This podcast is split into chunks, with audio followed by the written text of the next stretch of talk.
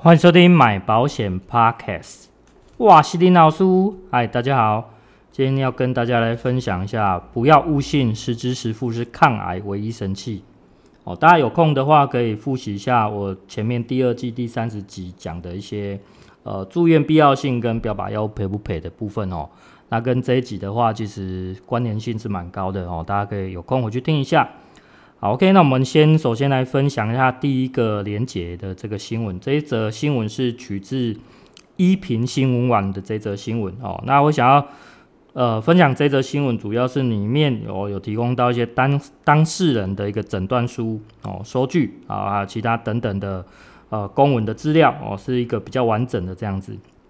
哦，那我当然也知道说，其实很多人啊看到这则新闻会蛮生气的。哦，但是我在想说，今天你不管你支持哪一边啊，其实这个结果是我们没有办法去做一个改变或决定的哦。所以现在案件其实也转交到评议中心那一边，那我们就是只能等待评议中心那边给到一个比较好的结果这样子。还有就是说，其实我会发现到，其实每一次哦出现这种拒赔的案件啊，哦，其实就很容易有人出来去搭一个风向哦，尤其。通常会在网络上或者在新闻媒体这种力量会是比较庞大的哦，所以我今天想要用一个比较哦比较理性的方式，我们来探讨一下三方的问题所在了。OK，那首先呢，我们就报道的这个叙述的事情的经过来跟大家做一个分享哦。在二零二零年的年底，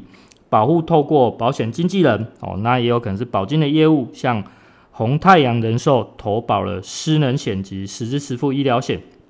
然后呢，在二零二三年的一月十五号到一月十八号，呃，保护因为呃肺腺癌第四期住院，然后接受这个标靶跟化疗，而且单一次的住院费用医疗费就高达十八万多。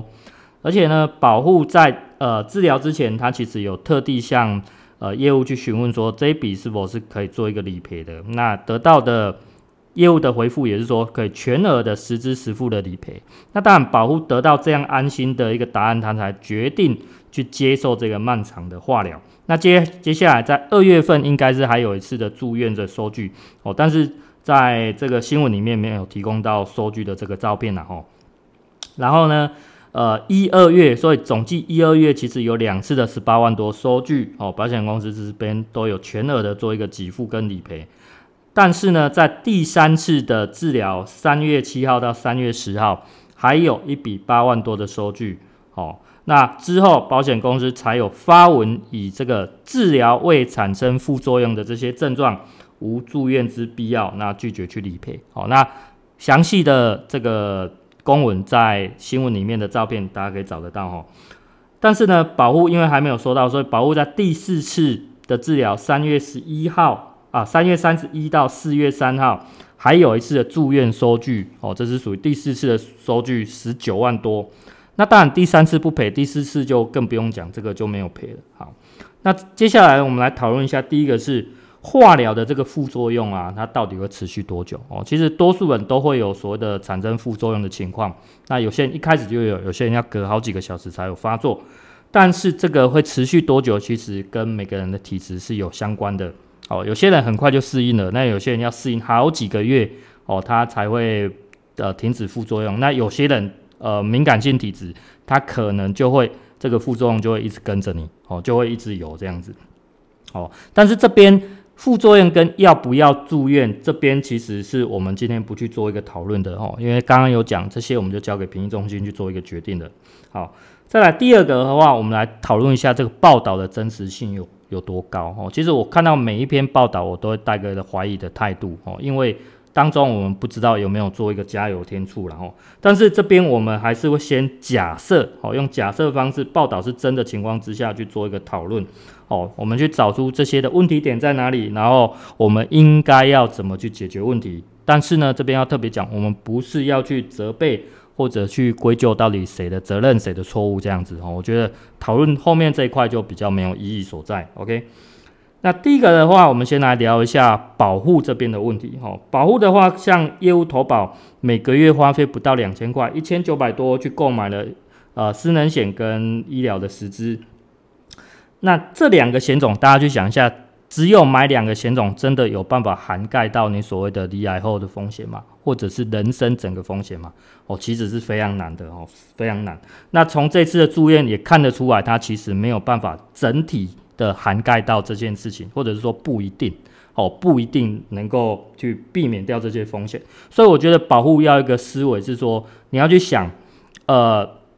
每个业务都倡导说我要用少少的钱，然后换大大的保障，可是真的把你的风险避掉了吗？真的做足了吗？其实我觉得都是未必的哦。所以这边要跟大家讲，不要只有哦，我要强调只有，不要只有听信单一个业务哦。为什么？因为你要思考的呃面向很多哦，所以你可以多参考几个业务，给你不同的意见。那再来就是我很，就是我的这个节目其实是倡导每个保户其实他都要建立自己的保险观念哦，不是只有。去靠业务员所提供的这些资讯，我觉得，呃，因为业务员有可能会为了他的业绩或为了他的销售去带他想要卖给你的商品，所以这些商品未必是对大家有利的哦。所以这个是我节目一直在唱的东西，所以大家我觉得这个非常值得大家去醒思啊。好，那接下来第二个问题，我们来探讨一下哦、保险公司这边的问题哦。那这家保险公司有一个蛮特别的，因为它只有针对他过去卖的这一张实支实付商品。去做一个严格的把关，去控管它的理赔给付。那现在其实大家业界都晓得哦，如果你遇到这一张这个实支商品哦，呃，保险公司的做法就是这样子，大家就想尽办法去查你的病历，然后去调你的资料。那他只要抓到你有漏洞，他就是一条款，他就不想赔你哦，就这样，他就抓得非常严。所以我觉得他最大的问题就是他非常的机车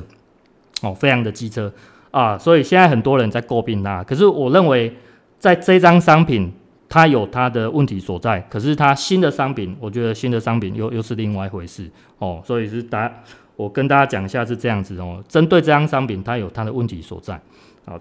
所以我们以上我们把这两边的这个问题点都点出来了，那接下来我要引用一下第二个这个网址的连结哦，是台湾癌症基金会的一篇文章。那这篇文章的最底下就有写到哦，不要误信这个实支实付是抗癌唯一神器哦，因为呢，在呃实支实付在癌症的治疗上面，其实的争议非常非常的多，而且你不知道会不会遇到像这种就是非必要住院的一个问题哦。那当然，大家也可以去参考一下这这篇文章有一个很好的一个例子哦，大家去做一个呃观赏哦，去去参考一下这样子。好，那再来我们来谈一下第三方哦，第三方其实我这边要讲的是。呃，保险业务员哦，那保险业务员其实我们不是要去责怪他规划的好或不好这个问题。我觉得，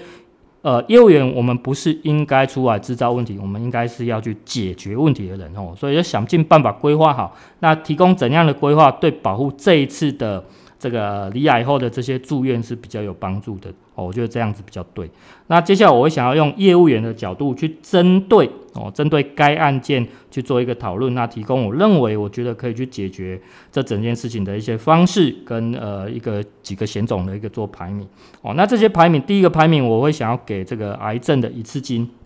哦。关于罹癌一次金，呃，基本上我们都会做到一百万呐哦，起码就是一百万。那像案例当中的这个。保护肺腺癌第四期，它就有符合所谓的重度癌症哦，所以可以直接凭这个所谓的诊断书，我们就可以申请到呃理赔给付一百万。这边我要讲哦，我们不能保证说这个一百万可以完整的 cover 到整个癌症治疗的费用哦，不保证可以全部够用。但是其实在案件当中，你会发现他短短几个月，他就因为没有钱，所以。终止治疗，但是这个一百万，我相信在初期的话，一定有办法解决到保护的问题哦，所以我觉得这个也起到一个关键性的作用所在。好，那接下来第二名的话，我会比较想倾向于，也是属于一次金的，叫重大伤病险。那重大伤病险，我们一般可能规划个最低到五十万，那最多可能到两百万左右哦，大概是这个范围。那同样呢，呃，在案例当中的这个肺腺癌第四期，它是有符合所谓的领取重大伤病卡的资格。哦，所以这一笔我们谈这一笔重大伤病险的保险金哦，这个理赔金其实比较像是刚刚我们在补强前面第一项说的哦，癌症治疗不足的这个费用。哦，因为一百万你可能不够，那今天我们假设说这个癌症治疗它要花费到高达到两百五十万哦。那我们今天扣掉前面的这个癌症一次金一百万，那你这边我们就可以假设它规划到一百五十万去做一个差额的弥补这样子哦。但是到底要规划多少？我觉得大家因人而异。那你也因为你的经济考量，你大家量力而为就好了哦。OK。所以这边呢，哦，我要跟大家讲，一定会有人去问说，为什么不是先以重大伤病险当第一名为主？哦，这边我想说，呃，我举例像感情的事情啊，因为以感情来讲，我觉得以婚姻跟交男女朋友就有明显的差别。以结婚对象来讲，你就是要单一。你就是要找那个适合你的人，所以这个的范围是非常狭窄，而且是非常明确的，就像癌症一样。如果你是为了要解决所谓的癌症后的这些治疗，它就是针对这个疾病而已，它是非常单一、非常明确的。那反观，如果我们今天来看这个交交男女朋友，大家都有这个选择，所以你可以尝试非常多不同的异性，然后你喜欢的，或者说你去尝试不同的感觉都可以。但是它就是没有一个明确的，就是你你可能都还在做尝试。那像重大伤病险，它其实就是这个概念。你不是，如果你不是特别要针对癌症这项，你希望说每一项都可以试试看，每一项都有机会的话，那你才会以重大伤病险为一个呃呃判首先的首要考量哦，是这样子的。所以我会给大家这样的建议。那以这个案例就是非常针对就是癌症哦，所以当然我一定是给癌症一次金。哦，但是呃，我后面还有提供很多的一个数据资料了哦。那好，OK，那数据资料大家可能就是补充资料这些，可能就是要加入会员去做一个参考。好，再来第三名的话，我这边的话就会给所谓的医疗实支实付哦，就同样就就是保护有购买的这个，我要跟大家讲，这个险种不是不好哦，因为这个险种解决的东西叫住院。哦，解决的东西叫住院，所以它虽然不是所谓的抗癌神器，但是呃，它还是有很大的机会，我们解决这种住院大住院的大额花费哦。所以根据每个人的体质不同，跟治疗方式不同，你需不需要住院哦？这个可能由医生啊，由怎么去去判别这样子？OK，所以这个会有所不同哦。但是我认为这张险种在呃癌症上面，其实它还是有一定的作用在。OK，哦，所以。呃，我这边大概就是跟大家介绍到这边了。那如果你想要了解更多关于这个癌症基金跟重大伤病险一些数据资料啊，哦，就是说为什么说我会认为癌症一次金会在数据上明显的比重大伤病险好哦？那你可以透过下方的链接加入 Podcast 会员，或者去私信我，然后听到更多的资讯哦。那今天就节目就到这边了，大家再会啦，拜拜。